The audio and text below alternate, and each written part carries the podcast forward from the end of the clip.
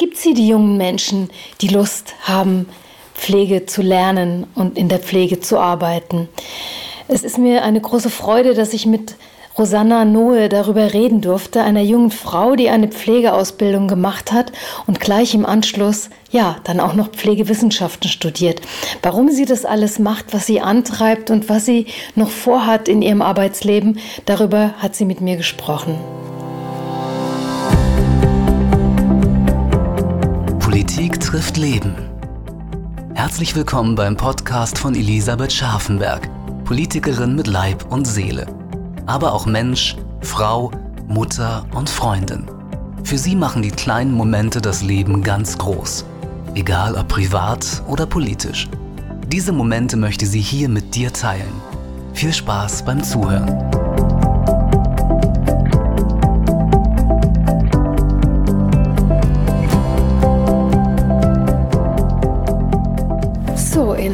Meinem heutigen Podcast habe ich die ganz große Chance, mit einer jungen äh, Pflegefachkraft zu sprechen, Rosanna Nohe. Rosanna hat eine Ausbildung zur Krankenpflegerin gemacht und direkt an die Ausbildung ein Studium angeschlossen und hat aber auch schon viel, viel praktische Erfahrung. Ich habe heute die Gelegenheit, mal äh, von einer jungen Frau zu hören, wie sie die Arbeit als Pflegefachkraft findet, was für sie der Unterschied ist, am Bett zu arbeiten oder an der Uni Pflege zu studieren und was sie auch so für praktische Erfahrungen gemacht hat. Ja, und wie sie die Pflege in Zukunft sieht und wie überhaupt ihr Blick auf die Pflege ist. Hallo Rosi, herzlich willkommen. Schön, dass du da bist und mir meine Fragen beantwortest. Du bist Pflegefachkraft. Seit wann? Ähm, seit jetzt fünf Jahren habe ich, vor fünf Jahren habe ich die Ausbildung angefangen und ähm, ich wusste es zwar noch nicht davor, aber es ist mein absoluter Traumberuf ähm, und das ist wirklich ein Beruf, wo mein Herz aufgeht. Aber leider sind die Rahmenbedingungen so, dass man einfach keine Freude mehr hat, in dem eigentlichen Beruf, den man so liebt, zu arbeiten. Und deswegen habe ich dann relativ schnell da, ähm, entschieden, nach der Ausbildung dann noch ein Studium drauf zu machen, um vielleicht so die ein oder anderen Sachen in der Pflege zu verändern. Was waren denn genau die Rahmenbedingungen, äh, von denen du sprichst, die, ja, die dich genervt haben? Ähm, also der, der primäre Grund, weswegen man ja auch irgendwie in der Pflege arbeitet, diese Kontakt und Austausch mit den ähm, Patientinnen und den Bewohnerinnen, ähm, dazu hat man keine Zeit mehr. Also man ist, ähm, ich tue das eher wie so eine Maschine sehen, einfach abarbeiten. Äh, man hat keine Zeit auf individuelle Bedürfnisse einzugehen und ich sehe den Menschen gern als ganzheitlichen ähm, der nicht nur körperliche Symptome hat, vielleicht sogar auch was Soziales, psychologisches, äh, ein Scheidungsgrund oder was auch immer. Und dazu hat man überhaupt keine Zeit, Gespräche zu führen, die Beratung oder Anleitesituation adäquat zu machen und das, was man eigentlich gelernt hat, nicht anwenden zu können, wie man ist. Und das geht auch teilweise dann schon wirklich auch in, in fahrlässige Pflege, was man jetzt, ähm, weil man einfach die Zeit nicht hat, adäquat auf seinem, mit seinen Fachkenntnissen ähm, zu pflegen. Hm. Ich habe letztens einen Care Slam gehört von einer jungen Pflegekraft und die hat gesagt, ich bin eine Maschine und der Mensch ist meine Baustelle. Das ist ja im Grunde genommen genau das, was genau. du so beschreibst. Und äh, also was wieder so, das wissen jetzt auch schon viele, aber ich finde, die Berlin Charité ist auch so nochmal so ein krasses Beispiel, die, dass die Pflege einfach nur äh, mehr Zeit will. Die haben ja nicht mehr Geld wegen nicht Sie haben nicht gestreikt, um mehr Geld zu bekommen, sondern nur um mehr Personal einzustellen. Und das war auch schon wieder sowas, wo, wo zeigt, die Pflege ist eigentlich überhaupt nicht anspruchsvoll, was ja teilweise sogar schade ist. Aber sie will halt einfach nur ihre Arbeit gut machen können. Aber nicht mal das kriegen wir hin und kriegt äh, Politik und die Rahmenbedingungen hin, dass wir so pflegen, wie wir es eigentlich wollen. Ja, die Streiks an der Charité, das war ja eine ganz, ganz spannende Geschichte und eigentlich auch eine Ausnahmesituation in der Pflege. Wie wurde das denn so bei euch diskutiert? Ähm, also die meisten konnten es nachvollziehen, was finde ich immer noch traurig ist. Ähm, aber so ist halt die aktuelle Situation in der Pflege. Und ähm, ich finde es aber trotzdem ein schönes Zeichen, nach außen zu gehen und diese Forderungen endlich auf uns zu hören, auf mehr Personal und diesen extremen Personalfachkräftemangel endlich als ein ganz großes ähm, politisches Thema auch mal in die Mitte der Gesellschaft zu rücken. Wenn ich mich mit älteren Pflegekräften unterhalte, dann höre ich ganz, ganz oft, dass die sagen, ich würde meiner Tochter auf keinen Fall empfehlen, eine Pflegeausbildung zu machen. Was haben deine Eltern dazu gesagt, als du gesagt hast, du willst eine Pflegeausbildung machen? Die haben mich unterstützt. Die, die fanden, fanden das gut? gut ja. Äh, da kam auch ab und zu mal so dieser Scherz, dann kannst du uns mal pflegen. ähm, Nee, also die haben, also meine Mutter arbeitet, nachdem ich jetzt auch in die Pflege gegangen bin, ist jetzt auch in dem pflegerischen mhm. Bereich, was ich ganz spannend finde. Und man kriegt halt unheimlich viel, was man gibt, auch zurück. Und das ist, glaube ich, auch das, was viele Berufe heutzutage auch nicht mehr mehr machen. Also ich weiß am Ende des Tages, dass meine Arbeit einen Sinn hatte, was ich gemacht habe. Und das können viele, die jetzt ähm, ähm, einfach nicht. Und ich glaube, das muss viel mehr in den Vordergrund gerückt werden. Nicht, ähm, was schlecht läuft, sondern was an diesem Beruf so toll ist. Und deswegen sind auch ganz viele junge Leute bei mir drin, die den Beruf noch wählen. Eher fraglich ist dann diese durchschnittliche Verweildauer von zehn Jahren nur im Beruf. Also ich glaube, um das müssen wir uns mehr kümmern. Also ich würde sogar die Theorie aufstellen, dass wir sogar genügend Leute haben, aber wir müssen sie uns erhalten und nicht schon nach zehn Jahren Jahren wieder abzuspringen oder sogar bei uns sind ein paar Leute nach der Ausbildung schon gesagt, okay, mit der Ausbildung gehen sie nicht mehr in die mhm. Pflege.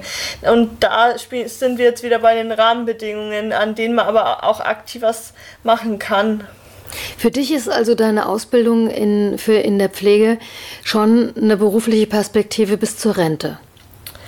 Ja, aber ich denke nicht, dass ich äh, bis zur Rente am Pflegebett stehen werde. Ähm, ich habe aber wirklich einige Kolleginnen auch mitbekommen, die das geschafft haben und die das schaffen, was aber natürlich auch eine ganz hohe ähm, eigene Sensibilität erfordert, auch zu schauen, das ist ja immer so unsere Pflegeproblematik, man achtet auf andere, aber nicht auf sich selber. Und dass sowas auch noch viel mehr Teil der Ausbildung mhm. ist, auf sich selber zu achten, dann auch sowas wie den Schichtdienst eher als Wunschdienstplan ähm, zu orientieren, dass halt einfach der Mitarbeiter und Mitarbeiterin die Möglichkeit haben, sich selber auch einzubringen, aber auch ihre Grenzen gut abstecken zu können. Und das ist leider nicht der Fall, weil oft muss man einspringen, jemand ist krank, ich habe acht Dienste gearbeitet, hätte einen Tag frei, muss aber reinkommen. Natürlich schafft man es dann nicht bis zur Rente, aber mhm. wenn man das umdreht und da auch so ein bisschen diese Mitarbeiterinnen empowert, sich da mit einzubringen, dann ist es schon was, wo man potenziell bis zur Rente hinbekommen kann. Du hast ja jetzt quasi schon den nächsten Schritt eingeschlagen. Du hast eine ganz normale Pflegeausbildung gemacht und hast danach für dich entschieden, okay, jetzt studierst du Pflege.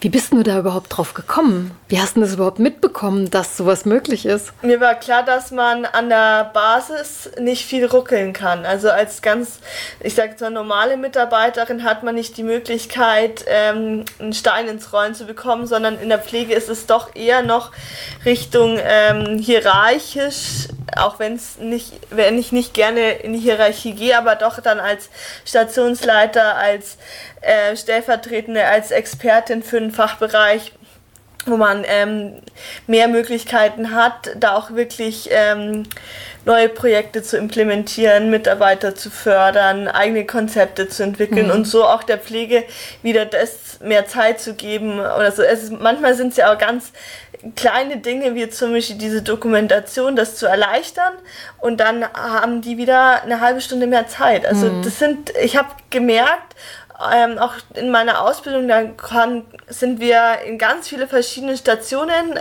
eingesetzt geworden und da habe ich gesehen, bei manchen klappt's. Und äh, das einfach so bei Stationen, wo es halt nicht klappt, umzusetzen und zu schauen, wo fehlt's und was brauchen meine Mitarbeiter. Und dafür studiere ich. Das heißt, das Thema Führung spielt da eine ganz, ganz große Rolle. Ja, ja. in ja. der Pflege schon. Also, also gute, gutes Führungspersonal äh, kann auch die Pflege ein Stück besser machen. Auf jeden Fall. Ja. Und das ist der Weg, den du einschlagen möchtest. Was was passiert denn jetzt so in einem Pflegestudium? Wie studiert man Pflege? Was ist da so dein Tag? Ähm, also es ist sehr interessant und sehr breit. Das Schöne an dem Studium ist, ähm, die Ausbildung ist vorausgesetzt. Das heißt, wir haben alle mindestens drei Jahre Ausbildung plus noch Arbeitsjahre Erfahrung und das macht das Studium so praxisnah und so mhm. interessant, weil wir alle mit unseren Problemen oder so auch schon ins Studium kommen, uns gegenseitig anregen, inspirieren, aber auch mögliche Probleme darstellen und auch viele Dozenten auch aus der Praxis kommen. Das ist einfach nochmal ein ganz spannenden und viel höheren äh, Niveau einfach hat, wo man dann miteinander diskutieren kann, weil man halt nicht einfach nur ein Theorie-Heini ist, sondern halt auch genau, genau weiß, was da abgeht. Und dann ist es eigentlich fächerübergreifend alles, also vom, von Pflegewissenschaft über wirkliche Forschung bis hin zu Qualitätsmanagement, Controlling, Personalmanagement und Kommunikation ist alles dabei, was man als potenzielle Fach- und Führungskraft ähm, gebrauchen kann. Und ähm, aber ich meine, das heißt nicht, dass man Führungskraft wird. Man kann es gibt aktuell diese äh, Pflegeexpertinnen, dass man ähm, auf ein, ähm, ein Gebiet dann wirklich ähm, sozusagen Expertenhut hat. Das ist in der Schweiz auch gut erprobt und man da dann auf pflegewissenschaftlichen Standards äh, neue Konzepte in mhm. diesem Bereich zu implementiert. Das äh, finde ich ist auch noch ganz spannend und für mich auch so eine Option. Beziehungsweise die Politik ähm, gehört auch teilweise mehr praxisnahe Menschen rein. Deswegen bin ich jetzt auch bei dir. Ja, genau. Die Rosi ist nämlich eine Woche bei mir als Hospitantin im Büro und äh, ja, lernt mal Pflegepolitik von der noch anderen Seite kennen, nämlich von der pflegepolitischen.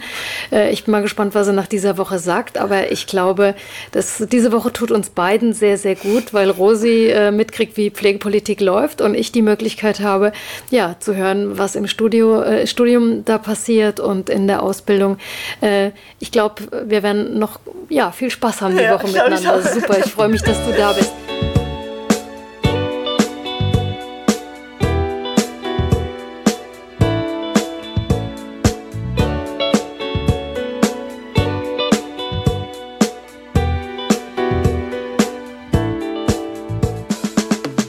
Arbeitest du neben deinem Studium noch? Ja. Wie viele Stunden bist du dann da noch äh, am Bett? Also aktuell äh, 450 Euro. Basis. Das bedeutet, ähm, da ich halt als Fachkraft bezahlt werde mit der Ausbildung, das ist dann zumindest ein Vorteil, ähm, arbeite ich erstmal nur vier Tage im Monat, was aber teilweise auch ähm, nicht kostendeckend zu dem ist, was ich ausgebe und wir dann teilweise mhm. auch in den Semesterferien oder so einfach aufstocken, beziehungsweise es wirklich Leute bei uns im Studium gibt, die auf 50 Prozent arbeiten und keinen einzigen freien Tag mehr haben. Also die Palette gibt es. Ähm, Genau, und ich finde es ganz wichtig, noch am Bett zu arbeiten, weil man halt dann auch ähm, sonst irgendwann mal ähm, nicht mehr praxisnah ähm, Probleme auch sieht. Also es verändern sich ja immer was, es gibt neue Gesetze, jetzt die neuen Pflegegrade und da ist es, finde ich, ganz wichtig, dass man da immer einen ganz direkten Bezug ähm, zur Basis hat. Ja, du studierst in München. Das heißt, ein wahnsinnig teures Pflaster. Da kommst du mit 450 Euro äh, nicht so weit und dann ist verständlich, wenn Kommilitoninnen oder Kommilitonen äh, von dir dann eben auch äh, mehr arbeiten müssen, damit sie da auch überleben können. Gibt es denn mehr Männer oder mehr Frauen in deinem Studierendenumfeld? Seid ihr ein weiblicher Studiengang? Ja, also wir haben, ich würde jetzt mal schätzen, ne, schon ein Zweidrittelanteil Frauen und ein Drittelanteil Männer, was ich auch sehr gut finde, weil ich es manchmal auch ein bisschen zu paradox finde, weil an der Basis ja 75 Prozent weiblich sind und aber in der Führungskraft oft noch Männer die Pflege vertreten, was eigentlich ähm, viel mehr gefördert wird, dass die Frauen, die unten auch in der Mehrzahl sind, auch wirklich da ähm, in die höheren Posten ähm, rein dürfen und ja. sollen auch. Ja. ja. Müssen. Müssen, ja. Absolut müssen. Das, das finde ich sehr spannend und das finde ich auch wirklich gut. Da hast du recht. Äh, das haben wir in ganz vielen Berufen so, äh, gerade in den weiblichen Berufen, dass wir da doch männliche Führung haben. Also ich glaube auch, dass die, die Führungspositionen in der Pflege durchaus weiblich äh, besetzt sein sollten. Ich glaube, dass das auch ganz viel macht mit dem Thema Vereinbarkeit von Pflege, Beruf, Familie Ich glaube, mit einer Frau in der Führungsposition werden viele Dinge auch nochmal anders geregelt, gerade in Bezug auf äh, Familie. Äh, wie, wie kann ich familienfreundlichen Arbeitsplatz beispielsweise äh, gestalten? Das ist ja ein Riesenthema. Also ich glaube, da habt ihr eine Riesenaufgabe vor euch und ich drücke dir jetzt schon die Daumen, dass du das alles gut umsetzen kannst. Womit haderst du am meisten in der Pflege? Also ich glaube sogar so diese Zukunftsangst, ähm, wenn wir jetzt schon einen Pflegenotstand haben und es jetzt schon meiner Meinung nach katastrophale Missstände auf Stationen gibt, die teilweise leider eben nur in diesen Negativskandalen rauskommen. Also dieses ähm, Negativ-Image der Pflege die durch so Skandale dann auch noch verschärft sind, aber auch wirklich realistisch zu sagen, wir wissen nicht, wie es in 20 Jahren ausschauen wird. Und ähm, dass man nur aus dem Ausland Pflegekräfte holt, ist für mich halt auch keine Lösung, weil das Ausland braucht ja auch, also ich kann nicht aus Ländern holen, die dann eigentlich äh, selber die Pflegekräfte brauchen. Also ein Pflegekraftmangel ist jetzt kein deutsches Problem. Also es ist in ganz vielen, auch vor allem europäischen Ländern, ähm, ist da schon dieser Fachkraftmangel. Und das, also davor habe ich wirklich ähm, Angst, wie sich das in naher Zukunft regeln wird, wenn wir nicht schaffen, das komplette Krankenpflegesystem attraktiver zu gestalten. Ja, das denke ich auch. Also ich glaube auch, dass wir auf Dauer gar nicht schaffen werden, Pflegekräfte aus dem Ausland äh, nach Deutschland zu holen und zu halten, ja. wenn wir nicht in der Lage sind, äh, das System auch quasi äh, für alle Pflegekräfte attraktiv zu machen, ja. egal ob sie äh, einen deutschen oder einen Migrationshintergrund haben. Genau. Ich glaube, äh, da haben wir noch eine große Aufgabe vor uns. Du hast mir erzählt, dass es ein Arbeitsfeld gibt, äh, in dem du arbeitest im Pflegebereich ja, was dich sehr fasziniert und ähm, der dir, äh, weiß ich nicht, arbeitest du da vermehrt drin, arbeitest du da ehrenamtlich drin? Erzähl mal, wovon ich da rumschwadroniere. Ähm, ich arbeite im Hospiz und habe schon während der Ausbildung mal äh, da reingeschnuppert und habe gemerkt, dass das äh, eine Thematik ist, ähm, der ich auch so dieses ähm, Sterben ist ja auch schon so ein bisschen gesellschaftliches Randthema, wird verdrängt, ähm, am besten nicht hinschauen, auch sich selber nicht damit auseinandersetzen. Aber mir war relativ schnell klar, ich sehe das als unheimliche Ehre, äh, jemanden auf seinem letzten Lebensweg zu begleiten. Und ähm, habe mich deswegen auch ähm, dann dorthin beworben und äh, für mich habe ich auch unheimlich viel daraus gelernt. Ich habe sogar im Hospiz äh, Leben gelernt, weil man weiß halt auch nicht, wann das Leben zu Ende ist. Also es geht ganz schnell, dass eine Krankheit kommt, auch eine bösartige Krankheit. Und durchs Hospiz habe ich gelernt, ich muss jetzt meinen Träumen und Wünschen folgen und ich warte nicht ab bis ich in der Rente bin oder bis in zehn Jahren, sondern halt viel mehr jetzt das Leben zu genießen, weil man halt nicht weiß, was passiert. Und ähm, da kriegt man dann schon halt auch die krassen Schicksalsschläge im Hospiz mit, dass ähm, Mutter mit drei kleinen Kindern oder eine Frau hat ihre Diagnose bekommen und liegt vier Monate später im Hospiz und mhm. muss sterben. Also da hat man dann schon nochmal andere ähm, Schwere gerade, mit mhm. denen man auch selbst konfrontiert ist, was natürlich auch so ein, so ein eigenes Standing erstmal darf, ähm, also ich muss damit erstmal zurechtkommen, mhm. aber dann hat man ein unglaubliches Handlungsfeld und dann, dann fragen auch viele ja, wie, was macht man da? Also es sind ganz kleine Dinge die eine will einen Eisbecher, im Sommer eine Wassermelone, mhm. mal die Hand streicheln, das, das Lieblings, äh, die Lieblingslieder aus den früheren Zeiten ins Radio spielen. Also man kann mit ganz kleinen Gesten Leute am, am Ende ihres Lebens teilweise noch überglücklich machen und das ist ähm, was, weswegen ich meine Aufgabe da auch so, ähm, so bereichernd finde. Aber es ist natürlich auch immer mit vielen Herausforderungen, weil vor allem am Ende des Lebens kommen auch Gefühle hoch. Mhm. Angehörige, die da ihre Lieben ähm, noch nicht loslassen wollen. Es ist nicht immer leicht, aber dafür arbeitet man auch in einem Team. Und es ist auch unheimlich wichtig, da miteinander zu sprechen, sich auszutauschen und sich gegenseitig auch Rückhalt zu bieten. Ja, das ist ein sehr, sehr spannendes Arbeitsfeld, denke ich, aber auch irre herausfordernd. Es ähm, entspricht ja nicht so ganz äh, dem, dem Pflegebild, was, was man sonst so hat, dass man einen kranken Mensch quasi wieder gesund pflegt. Und dann wird er entlassen und damit ist der Job erledigt.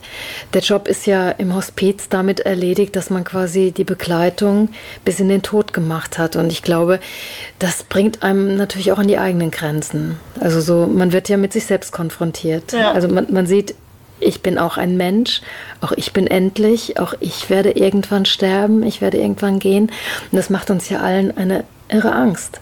Also ich finde es sehr, sehr mutig und äh, auch super, äh, dass du dich dem stellst und dass, äh, dass du sagst, dass das für dich auch so ein ganz wichtiger Pflegebereich ist. Ich glaube, es ist ein extrem wichtiger Pflegebereich, weil er, ja, wie ich eben auch schon gesagt habe, auch sehr, sehr angstbesetzt ist und ein irre großes Tabu ist. Kannst du dir vorstellen, äh, später weiter in dem Bereich zu arbeiten? Ja, kann ich mir gut vorstellen.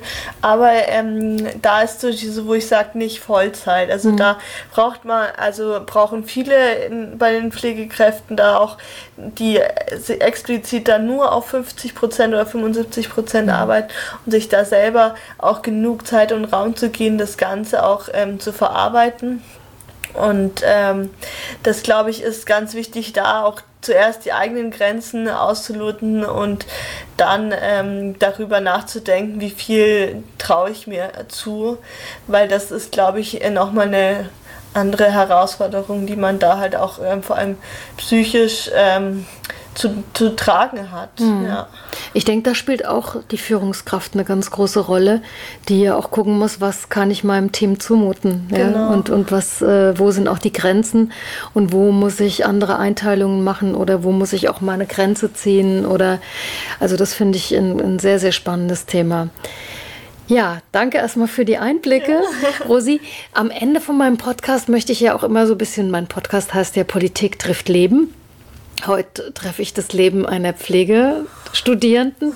Ähm, ich möchte dann auch immer so ganz gern wissen, was, was hat dich denn so in letzter Zeit auch mal so glücklich gemacht? Also das Thema Glück spielt ja für alle äh, für mich insbesondere auch eine große Rolle. Und du hast eben von den Sterbenden gesprochen, wo du sagst, man kann mit kleinen Gesten, kleinen Dingen jemanden auch nochmal glücklich und zufrieden machen. Und es sind ja manchmal auch so die ganz kleinen Dinge, ja. die das große Glück ausmachen. Was ist es denn bei dir? Was war denn so in den letzten Tagen dein Glücksmoment? Mein Glücksmoment war wirklich äh, ein Eisbecher im, äh, in, dem, äh, in der Münchner Eisdiele zu essen, als äh, die Sonne am Wochenende endlich mal wieder nach einer verregneten Zeit wieder rausgekommen ist. Das konntest du so richtig genießen, ja. Ja, ja das ist eine super Sache. Ja, was ist so dein Lebensmotto, wenn du so deinen zukünftigen Lebensweg auch ansiehst? Ähm, ich habe kein Motto in dem Sinne, aber ich mache das, was vor meiner Nase liegt. Also da schaue ich einfach, was kommt und wo ich auch gebraucht werde oder wo ich was drehen kann. Also ich bin ein Mensch der Veränderungen und bleib nie gerne am, auf derselben Stelle stehen, sondern gehe voraus und habe deswegen auch noch tolle pflegerische Visionen, weil ich da auch einfach schon sehe, was pa passieren kann. Super. Rosi, ich freue mich total, dass du dich auf den Weg gemacht hast, äh, ja, Pflege äh, da beruflich auch auszufüllen als Pflegefachkraft, als ja, zukünftige Führungskraft hoffentlich und als glückliche Frau. Ja. Danke für das Interview. Danke auch. Vielen herzlichen Dank, dass du heute wieder dabei warst. Wenn dir die Folge gefallen hat, dann hinterlass uns gerne eine positive Bewertung bei iTunes. Weitere Infos findest du unter www.elisabeth-scharfenberg.de. Bis zum nächsten Mal.